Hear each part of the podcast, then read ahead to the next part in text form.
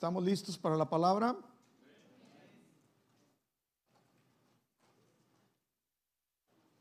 Ok, vamos.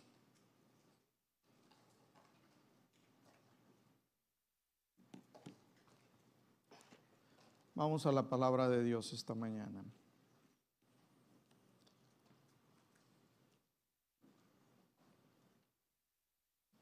Voy a abrir varias escrituras esta mañana en Hechos, Lucas, Mateo, Marcos. Pero antes quería compartir contigo algo que, Dios ha estado hablando a mi corazón. Dios ha estado eh, recordándome y Dios me ha estado motivando a, a llevar a cabo lo que Él me dijo hace ya algún tiempo, las instrucciones precisas que Dios me dio para la iglesia. Y cada día estoy más convencido de que el propósito por el cual Dios llamó a Gracia y Fe, el, propósito por el cual me llamó al ministerio y a mi esposa, es porque Dios quiere hacer algo nuevo y diferente en este tiempo. ¿Cuántos lo creen?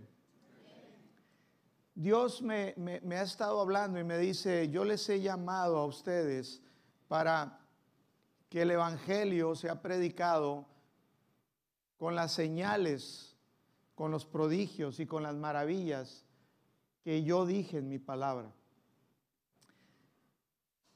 Cada día estoy convencido, más convencido, que Dios ha llamado a gracia y fe para andar y caminar en lo sobrenatural.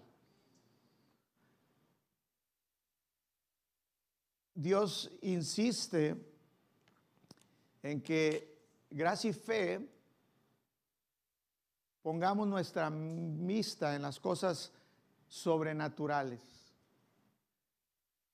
Gracia y fe está llamado a andar sobre las aguas, a hacer las obras que Cristo hizo, a ver la manifestación de, las promesas de Dios en su palabra, de lo que dice que podemos hacer. Hace un momento hicimos la declaración que decía que yo creo lo que dice la palabra que yo puedo hacer. Si la palabra dice, si Jesús dijo que nosotros podíamos hacer algo, es porque lo podemos hacer. Si dice la palabra que estas señales seguirán a los que creen, es porque Cristo sabía lo que estaba diciendo. Y es una realidad. Yo creo con todo mi corazón que estamos a punto de vivir un despertar de Dios poderoso. Yo estoy seguro que estamos a punto de ver un avivamiento genuino, donde el poder de Dios y la palabra de Dios van a crear un tsunami de la gloria y de la manifestación de Dios aquí en este lugar, en esta ciudad. Yo sé que algunos aquí lo han visto en su espíritu, yo sé que algunos aquí les da testimonio lo que yo estoy hablando. ¿Cuántos aquí levantan su mano y dicen, a mí me da testimonio en mi espíritu de eso que está diciendo, pastor? Porque es importante, y yo le decía a Dios, es importante que la iglesia, porque yo no veo a una iglesia operando a través de su pastor o de sus pastores. Yo veo una iglesia viva. Yo veo a, en el Espíritu, Dios me ha mostrado en mi corazón a una iglesia viva que hace, que va, que cuando le comparte el Evangelio a alguien y cuando ora por un enfermo, el enfermo sana. Cánceres son sanados, Personas con enfermedades congénitas, crónicas, siendo sanados, siendo restaurados completamente por el poder de Dios. Y Dios me ha mostrado que, que es la iglesia.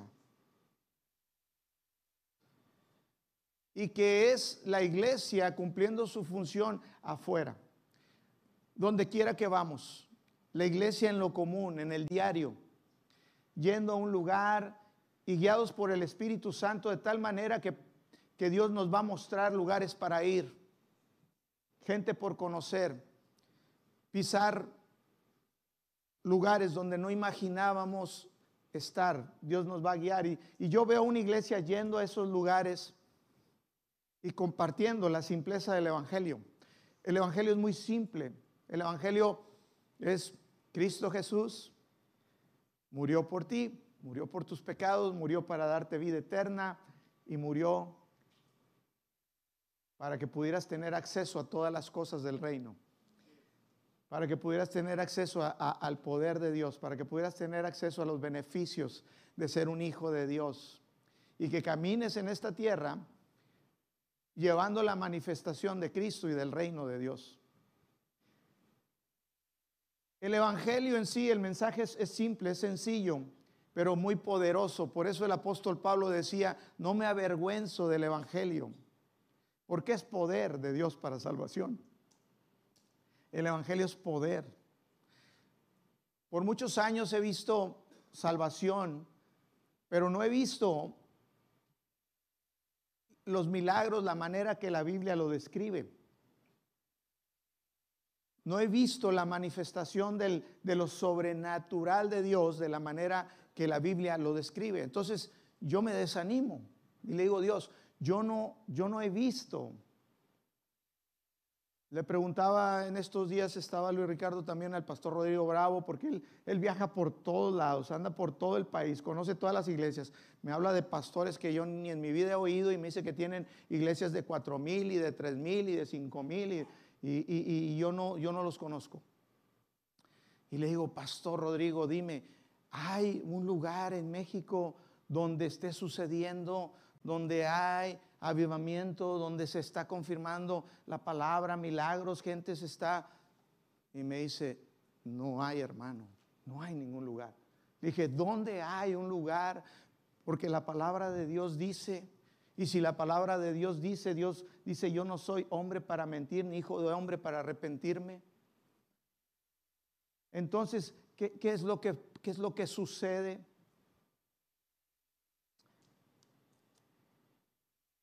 Y Dios me ha estado enseñando y, y hay veces les digo, oiga, pues parezco un loco porque le estoy diciendo algo que ni siquiera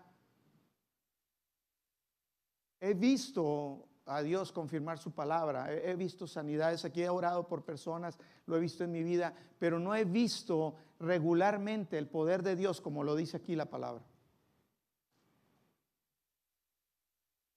He visto algunas cosas, he visto algunos milagros, he visto algunas señales, pero, pero no a lo que la palabra nos está retando, a lo que Jesús dijo, ustedes harán las obras que yo hago, ustedes y aún mayores cosas harán. Yo le dije, Dios, ¿para qué escribiste eso? Dios me comenzó, no, no, te puedo hoy decir todo lo que he hablado con Dios y lo que Dios ya me mostró, lo que Dios ya me dijo, porque Dios me dio ciertas instrucciones. Voy a estar compartiendo contigo sobre las instrucciones precisas que me ha dado Dios. Pero si dice la palabra que nosotros podemos hacerlo, es porque podemos hacerlo. Amén. ¿Cuántos aquí quieren orar por uno enfermo y verlo sanar así? Está disponible, me dijo el Espíritu Santo. Está disponible. ¿Cuántos aquí creen que pueden echar fuera demonios? Que, que, Dios los puede usar para echar fuera demonios. Amén. Sabes, el ministerio de Jesús, su ministerio público y el ministerio público de los apóstoles era así, era por eso tenían persecución, venían, los criticaban, hablaban, le decían a Jesús, no, pues tú echas demonios por, por, el, por el príncipe de los demonios, tú estás endemoniado, le decían. Y, y, tuvo persecución porque Jesús sanaba y luego sanaba el día de reposo, el día que se supone que no debe de hacer nada. Y aunque Jesús les decía, ¿qué acaso si a ustedes no se les cae su animal, su vaca, en un pozo no van en el día de reposo y la sacan? Dice, ¿cuánto más? No, no, no es más importante a una hija que ha estado atada por el diablo por tantos años, sacarla y liberarla porque sanó una mujer que estaba encorvada. Y fue en el día de reposo. Cuando tú comienzas a hacer lo que Dios dice en su palabra, cuando comenzamos a caminar en el ministerio de Cristo, el ministerio que dejó a sus apóstoles, a la iglesia primitiva, entonces viene persecución, no les gusta. Pero si vemos el ministerio público de Jesucristo, el ministerio público era predicar acerca del reino de Dios, las buenas nuevas, sanar enfermos y echar fuera demonios. Prácticamente de eso se trataba todo. Luego los apóstoles era lo mismo, Él los enviaba y les decía, vayan, prediquen las buenas nuevas del reino de Dios, las nuevas de salvación, sanen enfermos y echen fuera demonios. Parecía muy simple, porque realmente eso era su ministerio público, nada más de eso se trataba. Bueno, Jesús también enseñaba y ellos también eran maestros de la palabra, pero en sí, Lucas, bueno, primero voy a leerles Hechos 10:38, dice, ¿cómo ungió Dios a Jesús de Nazaret con el Espíritu Santo y con poder? y cómo éste anduvo haciendo bienes y sanando a todos los oprimidos por el diablo porque Dios estaba con él. La razón por la cual Dios ungió a Jesús fue para para hacer bienes, para hacer bienes. Tú y yo estamos llamados para ir a hacer bienes. En Lucas capítulo 9 vemos cómo Jesús manda a sus apóstoles a sus discípulos, perdón, en ese tiempo eran sus discípulos, y los manda con las mismas indicaciones. Dice en el verso 1 al 6, dice, habiendo reunido a los doce discípulos, les dio poder y autoridad sobre todos los demonios y para sanar enfermedades. Dice, y los envió a predicar el reino de Dios y a sanar enfermos. Prácticamente te puedo decir que si tú el ministerio práctico de los apóstoles de nuestro Señor Jesucristo, todo se trataba absolutamente de ir a predicar las buenas nuevas del reino de salvación, sanar enfermos y echar fuera demonios. En el verso 6 de, Lucas 9 dice, y saliendo pasaban por todas las aldeas anunciando el Evangelio y sanando por todas partes. En el capítulo 10 de Lucas, en el verso 1 dice, después de estas cosas, designó el Señor también a otros 70 o sea, no nada más a sus doce discípulos, sino le llamó a otros setenta, a quienes envió de dos en dos delante de él a toda ciudad y lugar a donde, a donde él había de ir. Y les decía, la mies a la verdad es mucha, mas los obreros pocos. Por tanto, rueguen al Señor de la mies que envíe obreros a la mies. Verso 3 dice, aquí yo os envío como corderos en medio de lobos. Verso 9, y sanad a los enfermos, en esas ciudades donde iban, dice, y sanad a los enfermos en, en ella, allá, y decirles, se ha acercado a vosotros el reino de Dios. Las indicaciones siempre fueron, id, sanar enfermos, cuando Jesús deja la, la, tierra, el día que los discípulos lo vieron partir después de que resucitó, estuvo con ellos por 40 días apareciéndoseles continuamente y hasta comieron con él.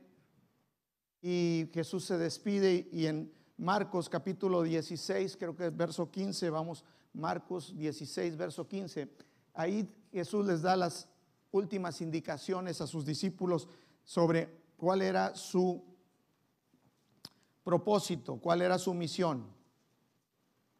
Marcos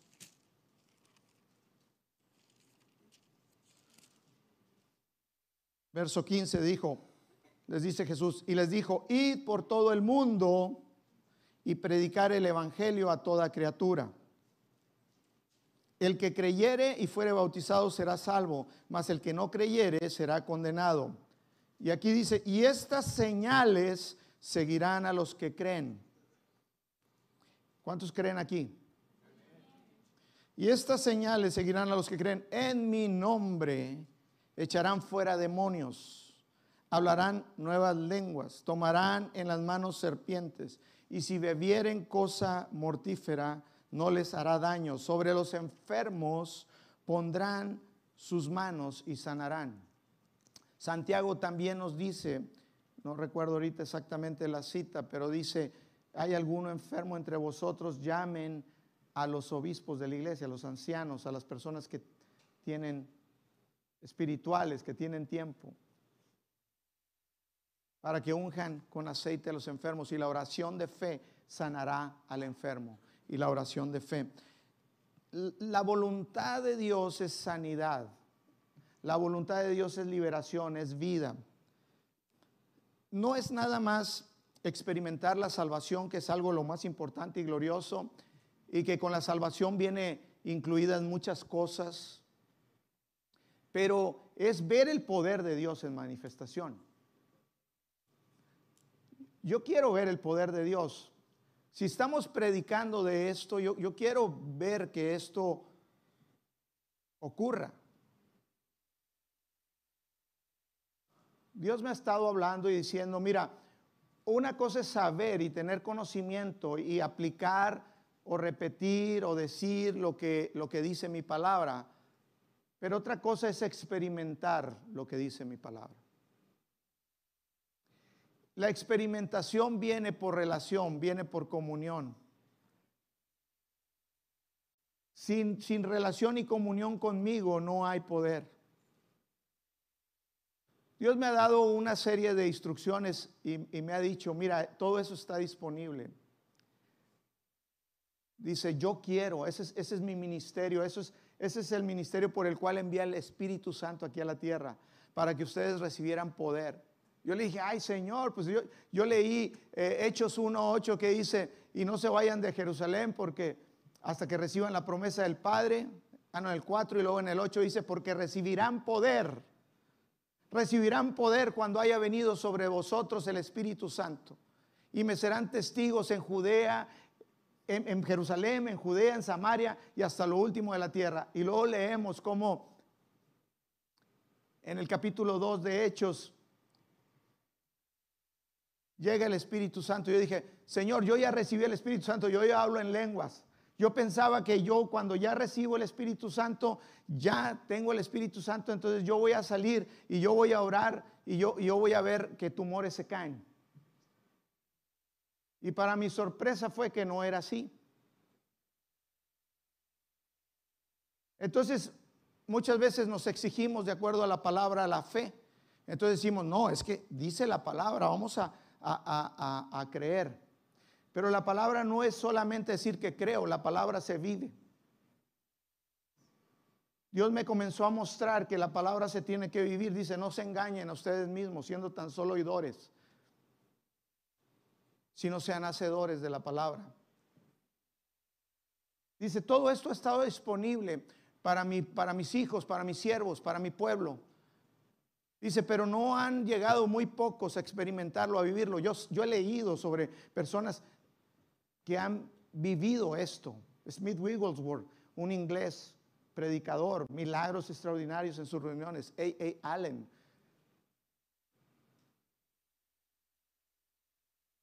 Eh, he leído sobre personas que, que han caminado en lo sobrenatural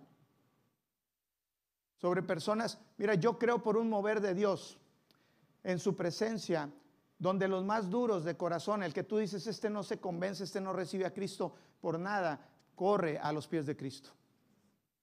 Yo veo personas a nuestro alrededor, quien, quien tú menos piensas entregándose a Cristo.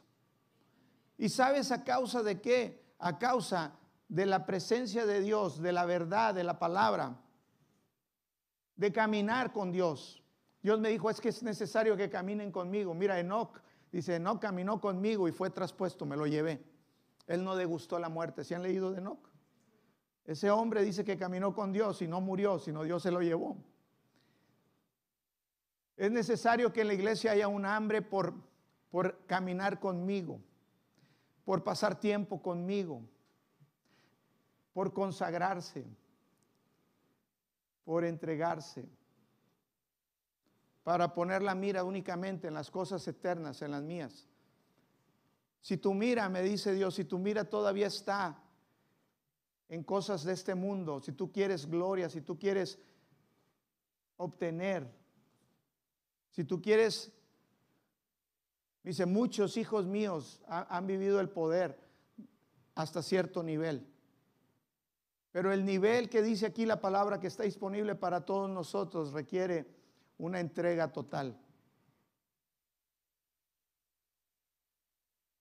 Dios me dice, mira, hijo, nada es casualidad. No voy a llegar yo de repente, wow, pum, ya llegó el avivamiento, ya se están haciendo los milagros. Dice, no.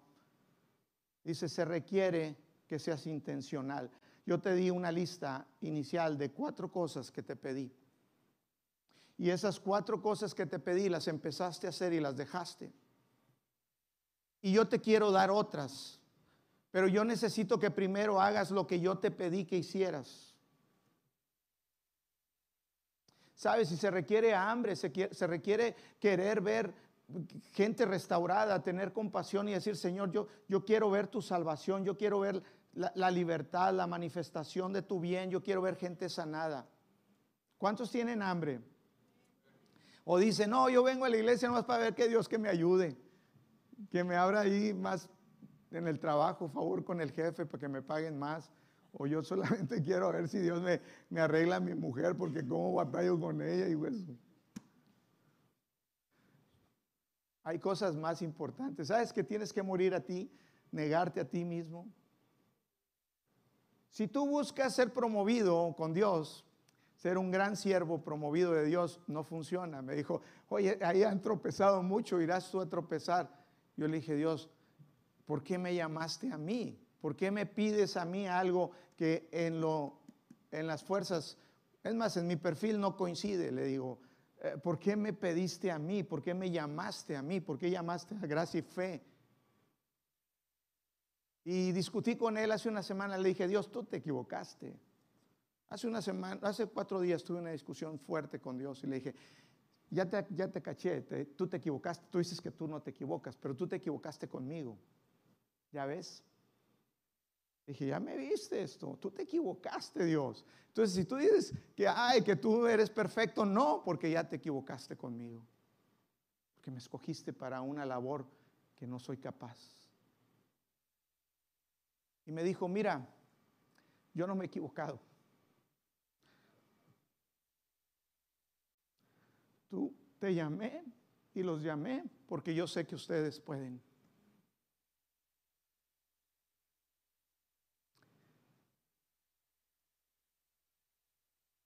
Sabes, en el caminar puedes buscar promoverte, puedes buscar el, desempeñarte y ser una persona de, influencia.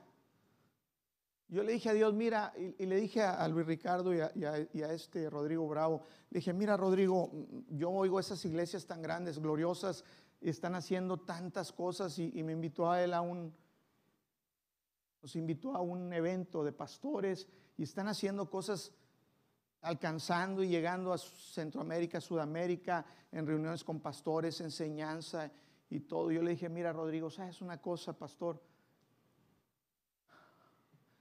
Si Dios me llamó a ser pastor para hacer una gran institución, una gran iglesia, un gran ministerio, un, ministerio que, que, eduque, que crezca, que alcance. Le dije, yo renuncio a esto, yo renuncio al ministerio, vámonos, yo no quiero nada.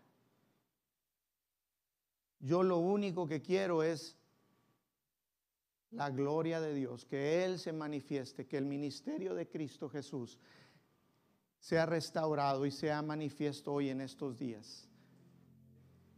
Amén. Gloria a Dios que digo un amén. Le dije, yo no quiero un gran ministerio. Yo no quiero nada.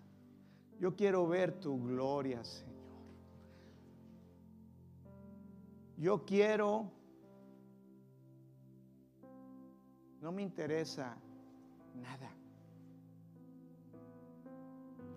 Fui y le digo, Señor, no me interesa nada más que tu voluntad.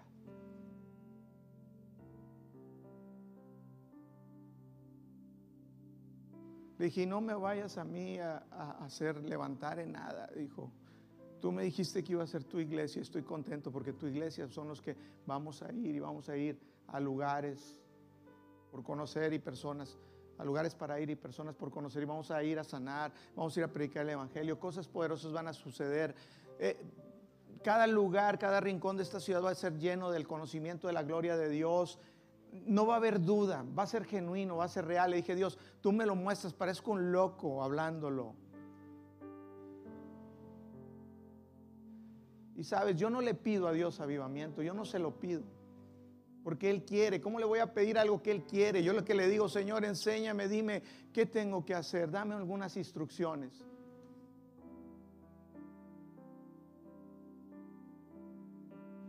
Y, me ha dado cuatro y te las voy a compartir en las próximas reuniones. Voy a ir compartiéndote una y otra. Y parecen eh, hasta cierto sentido demasiado simples, demasiado... Pero no son tan simples. Varias veces intenté empezar, lo he hecho. Y ha venido oposición a mi vida, ha venido situaciones que me han sacado. El mismo enemigo se ha presentado delante de mí y me ha derrotado en ocasiones y he desistido. He desistido. Mira, yo, yo quiero ser sincero contigo. Te estoy abriendo mi corazón porque el llamado de gracia y fe es el que te estoy diciendo. Si tú crees que es otras cosas, te, tendrías que cambiar de iglesias porque estamos llamados a llevar el Evangelio de poder. Estamos llamados a manifestar las obras de Cristo. Estamos llamados a llevar su palabra sin comprometerla, sin tratar de persuadir, sin tratar de adulterar y mover, sino decir simplemente su palabra y ver a Dios moverse. Me dice el Espíritu Santo, si tan solo cooperan conmigo, si tan solo cooperan conmigo y hacen lo que yo les digo.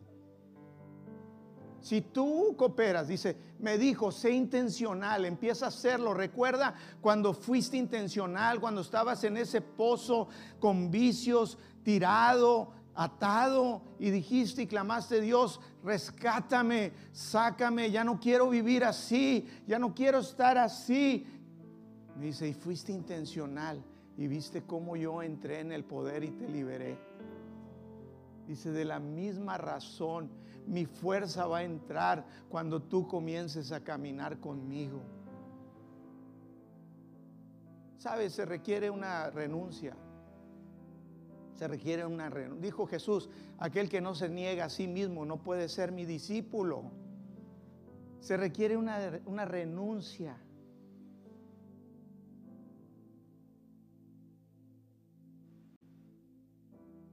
A veces no me gusta decirlo porque suena a, la antigua, de donde yo tenía cierta enseñanza, antiguo pacto, donde dice hay que pagar un precio.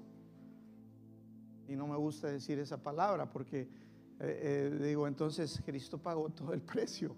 Sí, pero ¿sabes qué? La palabra dice en Romanos 12.1 que presentemos nuestros cuerpos como sacrificio vivo santo, agradable delante de nuestro Dios. Dios me ha estado hablando tanto de santidad. Y dije, Dios, pero yo, yo, yo soy justo, yo soy sano, soy bien bonito, como Cristo es, así soy yo.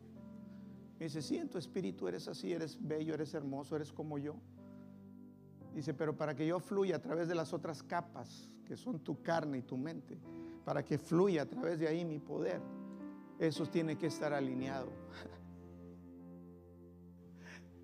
Así que no te engañes.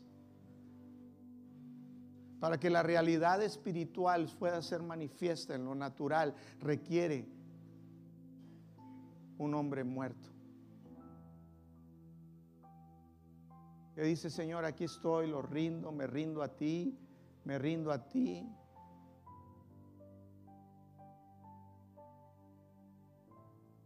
Ponte de pie.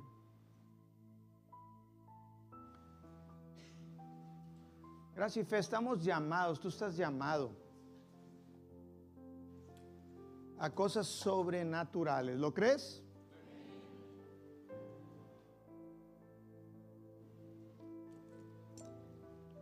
Estamos llamados a ver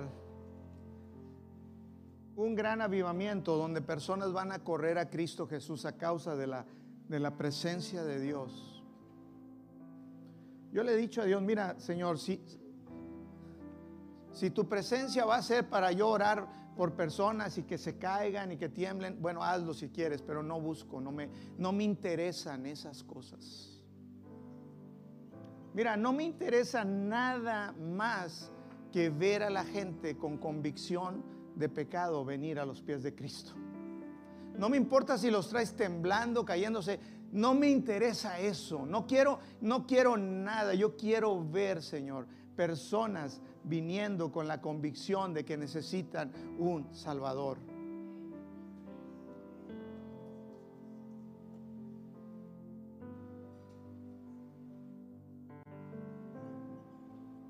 Aleluya. Si tú tienes ese deseo, ese hambre en tu corazón, si tú estás identificándote con lo que estoy compartiéndote, con lo que te estoy diciendo, si el Espíritu Santo está hablando ahí adentro de ti, te, te está diciendo, tú eres ese también, tú eres parte, tú eres, tú estás llamado. Ahí donde estás, quiero orar por ti. Esto es para valientes. Me decía, es como llamé a Gedeón, le dije, hombre esforzado y valiente, el menos indicado, estaba escondiéndose, moliendo el, grano y separándolo escondidas, porque tenía miedo que vinieran los madianitas y los y le quitaran el, el poco grano que tenía ahí, tenía miedo. Gedeón era descalificado. Pero Dios le dice, hombre esforzado y valiente.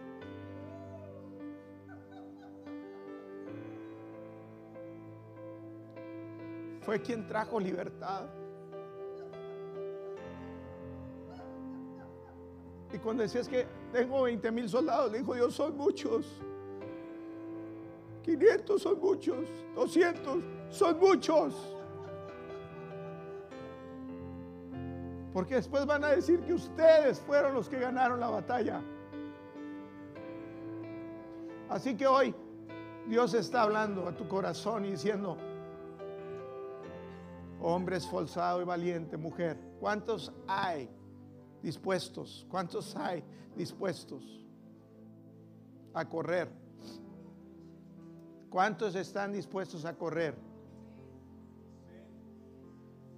¿Cuántos están dispuestos a, a seguir las instrucciones que Dios me ha dado para compartirlas con ustedes? ir y correr, caminar con Dios. Sabes, la vida es muy corta, son muy pocos días. Efesios capítulo 5 dice de ahí que los tiempos son malos, así que no seamos imprudentes, sino entendidos cuál es la voluntad de Dios. Dios va a hacer algo que va a dejar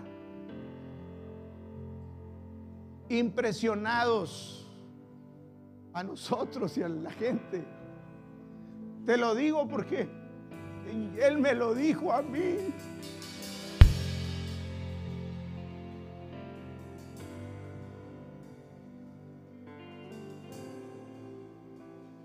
La palabra y el espíritu, la palabra y el espíritu. Si tú estás anhelando en tu corazón en esta mañana,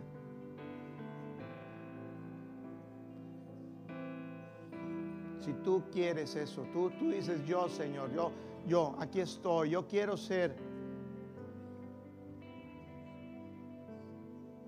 Te voy a pedir que seas valiente, salgas de tu silla y vengas aquí enfrente. Quiero orar por ti. Uno, dos, tres, rápido. No, si, si dudas, quédate en tu silla. Esto es para valientes. Esto es para valientes. Adelante. Si dudas, quédate ahí en tu silla.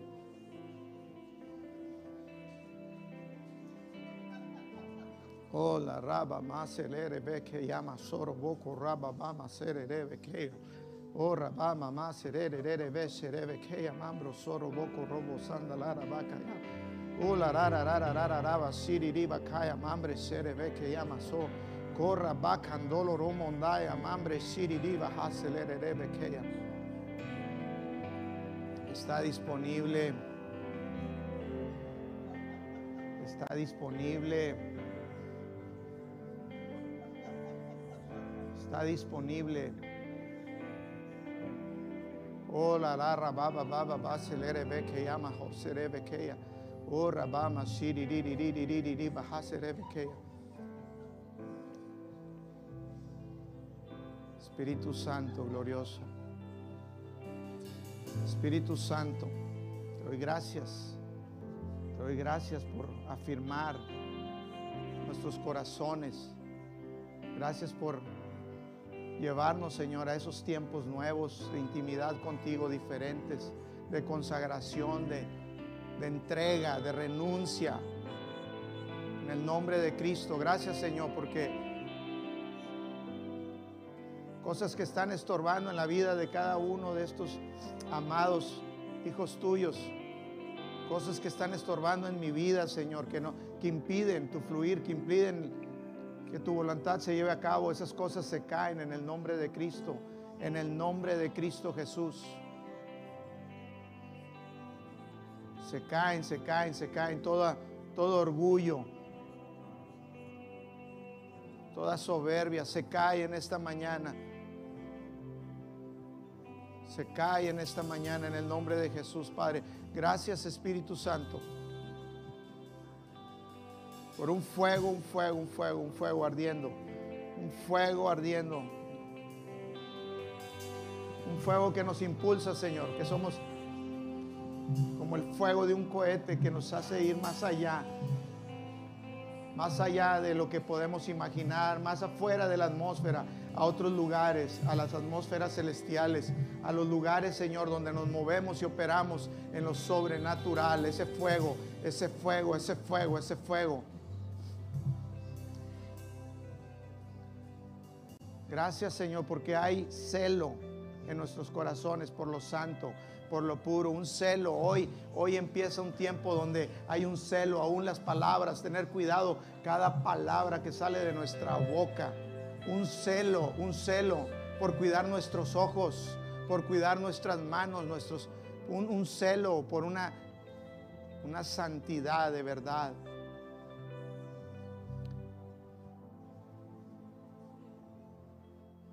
Gracias por un denuedo, Señor, para aborrecer, odiar, odiar, aborrecer el pecado.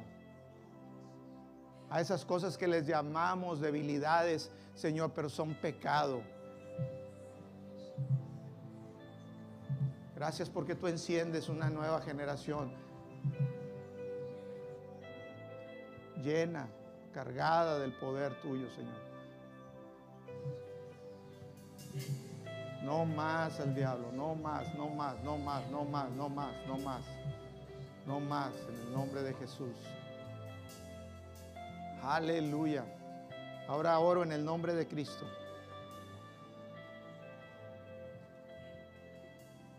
Que hay un hambre que empieza, se está produciendo. Yo lo creo y lo puedo ver. Lo veo como como una raíz que está naciendo adentro de tu interior y, y esa raíz produce una planta dentro de ti que se llama hambre de Dios. Veo en el Espíritu que esta semilla es como una planta que está germinando nueva en tu interior. Y el nombre de esa planta es hambre del Dios vivo.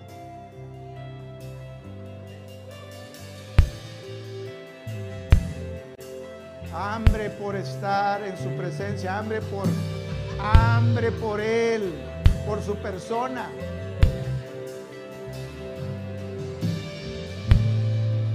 No le pidas a Dios sus dones, no le pidas unción. Búscalo a Él. Búscalo a Él. Búscalo a Él, busca su persona. Hambre, hambre por, por Dios, por Él. Hambre por el Dios que te ama. Búscalo, búscalo, búscalo. Él te va a mostrar cosas secretas, escondidas. Aleluya, yo creo, gracias y fe, que empezamos un nuevo tiempo. Un nuevo tiempo, un tiempo glorioso donde vamos a vivir y ver y experimentar cosas poderosísimas, poderosísimas. Aleluya. Uh. Vamos a cantar, vamos a adorar. Si quieres, adórale ahí donde estás. Adórale, cántale. Vamos a gozarnos y ya estamos despedidos. Adelante.